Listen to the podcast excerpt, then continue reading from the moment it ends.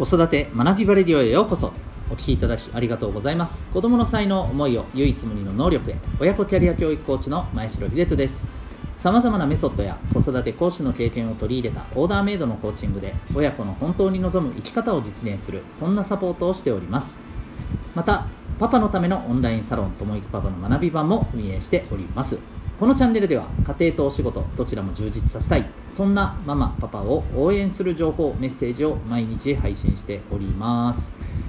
今回は第276回になります、えー、選挙についてちょっとお話ししてみたいなと思います。はい。あのー、考えてみるとこの、えー、子育て学びバレリオもえっ、とそうですね、えー半年以上もう 9, 9ヶ月9ヶ月までいってないかな。はい。えっ、ー、とあいや9ヶ月か、うん、まあまあそのぐらい、えー、やってますけど選挙のお話ってそういえばしたことなかったんじゃないかなと思いましてまあ、はい、今日は、えー、7月10日の参院選もねえー、まあ、間近に迫っているという状況もありますので、えー、改めて、うんまあ、あの選挙について触れていきたいなと思います。まあ、今ニュースでもねあのそんな状況ですので、えー、選挙に関する情報っていっぱい出てると思うんですけれども、えーと、やっぱり気になるのって若い方々の政治に対するその関心の低さですよね。投票率も相当低いですよね。ちょっと調べてみたんですけどえっと、2021年の衆議院総選挙。この時はですねと投票率が全体が50大体、まあ、7%ぐらいだな感じですかね、うんまあ、ちょっとこれグラフで見てるんですけども、うん、で、えーまあ、これ自体もねやっぱり年々低くなっている傾向に基本的にはあってまあ前々回とか前回よりは上がってるのかな、それでもねやっぱり低いですけど輪をかけてやっぱり若い方々って低いんですよね、えー、20代の方が40%切ってまして30%台後半、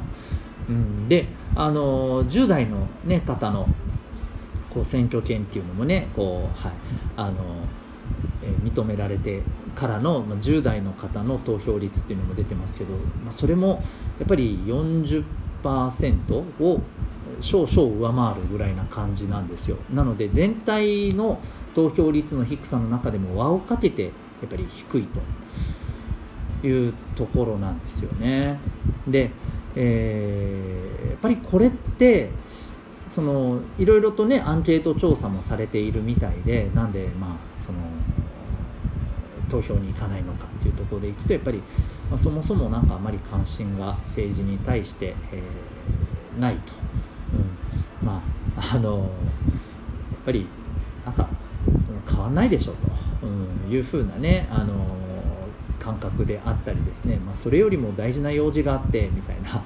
そんな感じでね行かないっていうようなね、まあ、そんな声が結構出ているみたいなんですよね。うん。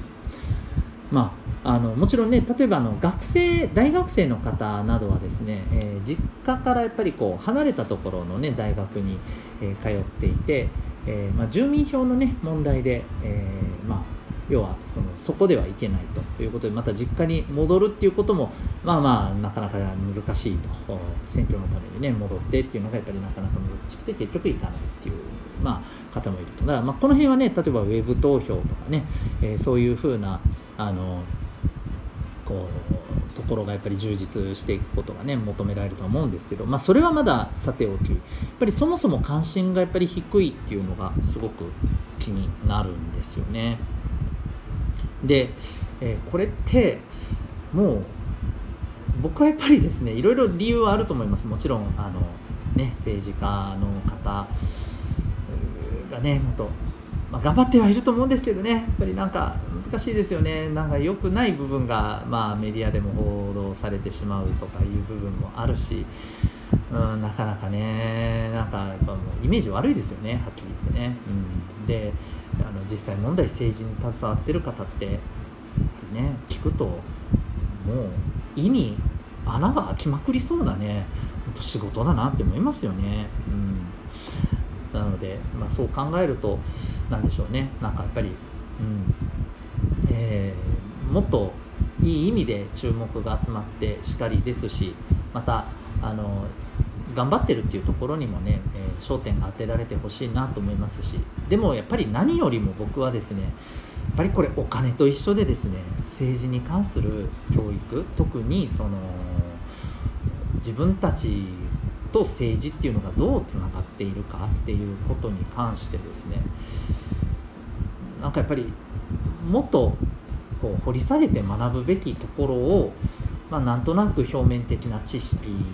に終始してるような感じがねやっぱあるんですよね。実際問題私もあの塾の講師をしていたことがあってでその中で社会を担当していた時もあります。でそこでもともと私あの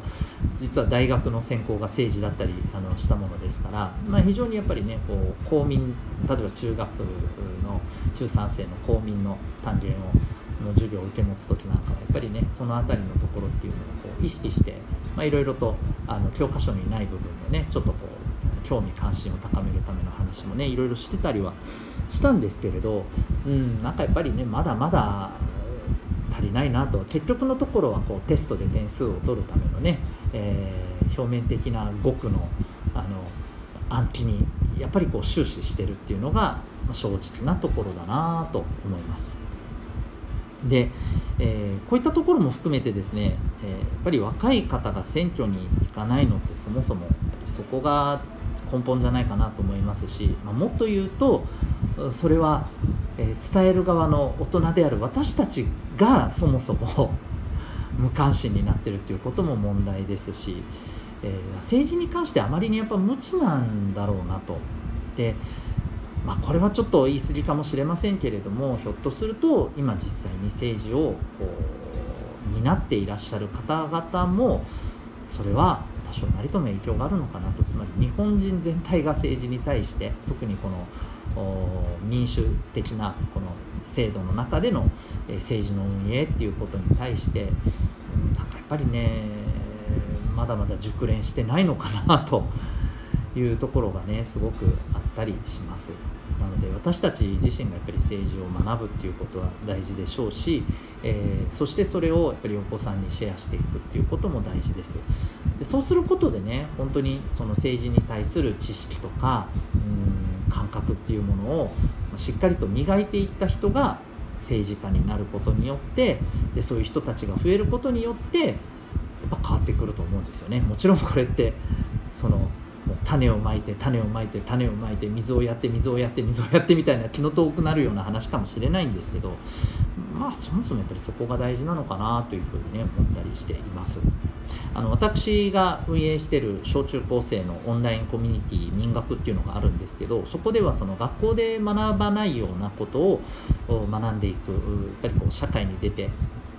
本当にそこで、まあ、あの必要とされるような、えことですね、まあ、コミュニケーションの取り方であったり、えお金のことであったり働き方であったりですね。あのあとは、ま本当に最近、ね、テクノロジーっていうのも急激に進んで、ね、ブロックチェーンだったりあのこういった技術に、えー、基づいたさまざまなね新しい技術やそれによってもたらされるようなねコンテンツであったりいろいろありますけれどもこういったことも学んだりみたいなことをしてるんですけど政治についてもやっぱりこう学んでいくべきなんだろうなというふうに思ったりしています。はいということで、ぜひですね、まあ、選挙についてというところから、政治全体のものに対するやっぱり意識の問題っていうところを改めてね、やっぱりこう重要だなというふうに思ったことを今日お話ししたわけですけども、えーと、この後の、えー、この後ちょっと収録しようと思うんですけれども、えーと、私、この、えー、学びバレディオっていうのは実はあの公開版と、あとは、えー、お父さんのオンラインサロンのサロン内のみで、えー